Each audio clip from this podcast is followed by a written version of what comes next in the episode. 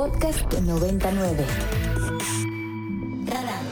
Personajes y análisis para entender mejor a México y el mundo. Con Mario Campos. Y bueno, vamos a ir a nuestra mesa de análisis. Eh, ya tenemos eh, ya tenemos a Ernesto Núñez en la línea. Querido Ernesto, ¿cómo estás? Ahí estamos, perfecto. Ernesto Núñez, que es su director de Animal Político, además de colaborador en nuestra mesa todas las semanas. Querido Ernesto, ahorita vamos a sumar a la conversación a Paula Sofía Vázquez, analista política, pero yo quisiera empezar con este tema de lo que pasó la semana pasada con, eh, pues le tocó en casa con Nayeli Roldán y Animal Político, pero sobre todo, más allá del caso concreto, es la descalificación del presidente pues, al trabajo del periodismo que exhibe en este caso el espionaje que se realiza desde un organismo ilegal como este Centro Militar de Inteligencia. Y bueno, ¿cómo ves el tema? ¿Cómo le impactó en el control de agenda que trata de establecer siempre el presidente y que esta semana claramente pues el propio presidente en su enojo dice no me van a poner la agenda, creo que reconociendo pues que se le salió de control ese tema.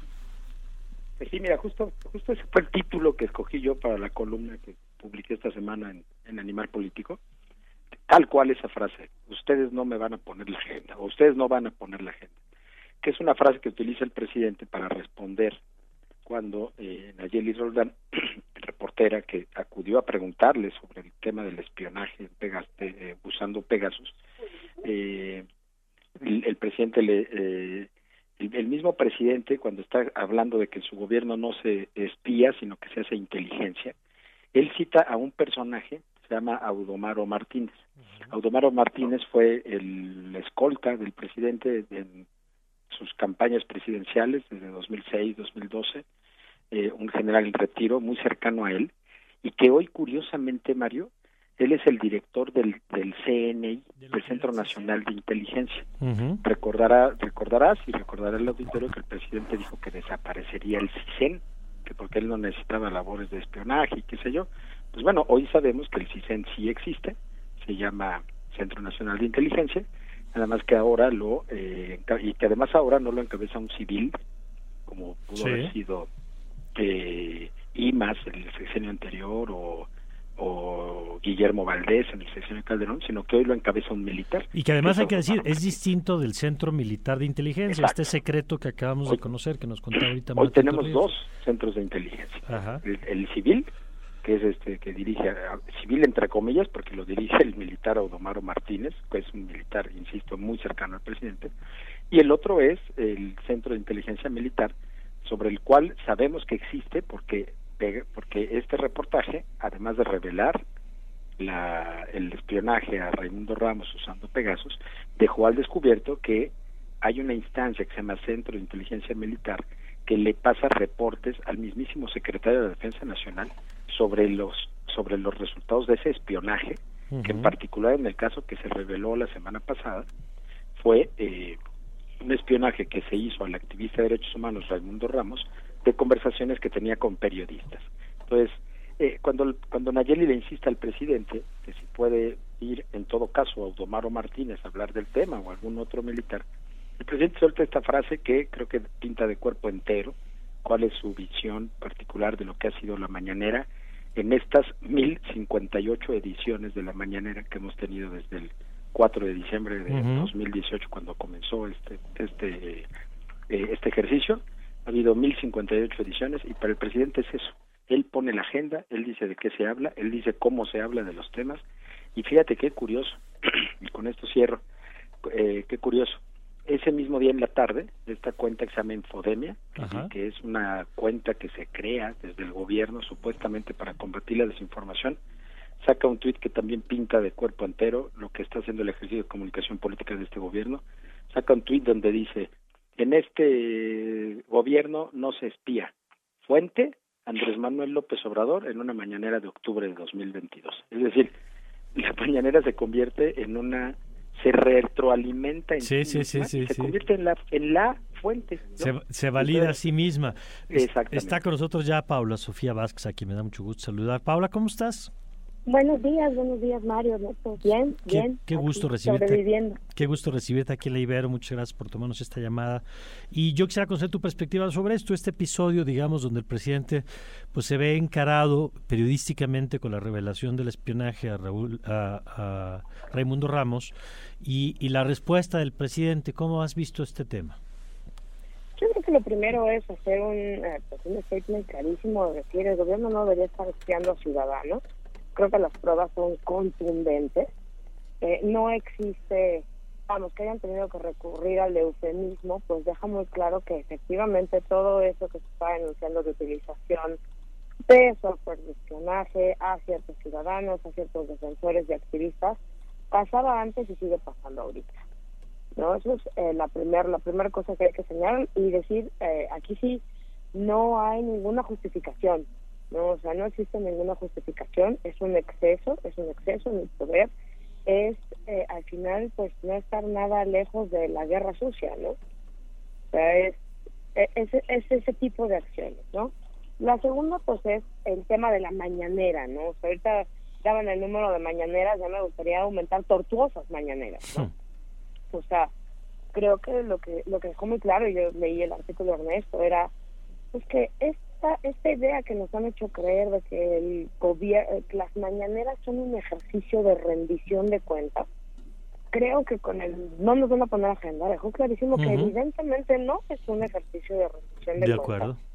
Y ahí creo que también se inserta como dentro de esta misma coyuntura de amparo de Denise, ¿no? Que es queremos saber entonces qué son, ¿no? Porque si realmente estamos pagando con recursos públicos eh, con uso de recursos desde el tiempo de los funcionarios, la asistencia del gabinete, la presentación, las transmisiones, las repeticiones en medios públicos, de una cosa que no es un ejercicio de rendición de cuentas, que no es un acto de gobierno, que no es un...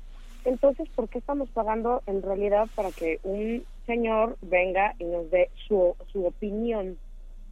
¿No? O sea, porque ya creo que con eso nos dejó muy claro que no es una cosa en la que vayan a informar, es un instrumento de propaganda y la propaganda tiene límites muy claros en la ley y en la Constitución. De acuerdo. Ahora, el presidente, en este contexto en el que le surgen temas, estoy pensando en el 8M también, al que el presidente ignoró, no le dedicó, le dedicó más tiempo, o sea, no le dedicó nada, pues, le dedicó más tiempo al béisbol, por ejemplo, ayer, que a la marcha del 8M, al que no dedicó ni una sola línea. Y en cambio, lo que sí ha hecho el presidente es emprender la fuga hacia adelante hacia el conflicto con Estados Unidos. Y entonces, ayer mismo, el canciller Marcelo Ebrard se reúne con los cónsules de México en Estados Unidos para darles línea de defensa contra los republicanos y la defensa de la gestión de México del fentanilo. ¿Cómo ves, Ernesto, este tema? Eh, pues que, insisto, es una especie de, de volverse la bandera como para escalar el tema, me parece. Sí, eh, bueno, primero qué gusto coincidir con Paula aquí en este ejercicio.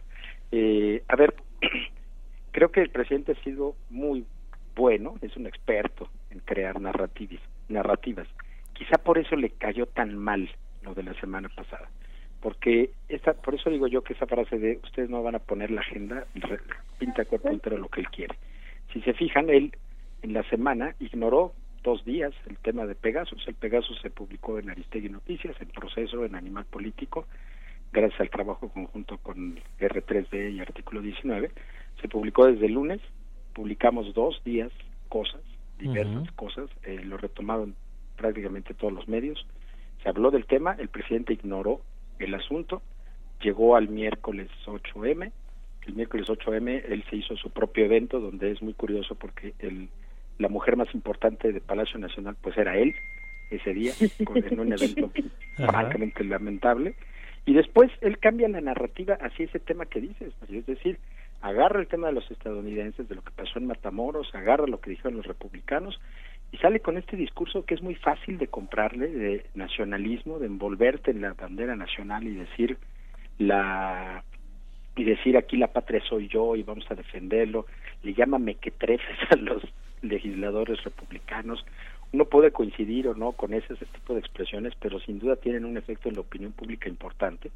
Eh, y como como, como decían los expertos en política, pues nada, no hay nada más barato que hacer política interna eh, pegándole a los gringos. La mm. verdad, eso es muy eso es muy fácil y, y creo que el presidente es experto en eso iba con esa narrativa y yo creo que por eso le cayó tan de peso las preguntas insistentes de Nayeli el viernes, porque él estaba construyendo eso. Y de hecho a, eso ha vuelto ahora en, la mañanera de ayer y hoy no, no, estoy pendiente, pero seguramente va a hablar de eso, porque esa es una narrativa. Sí, ya, ya se lanzó contra Blinken hace rato, claro. Eh, Paula.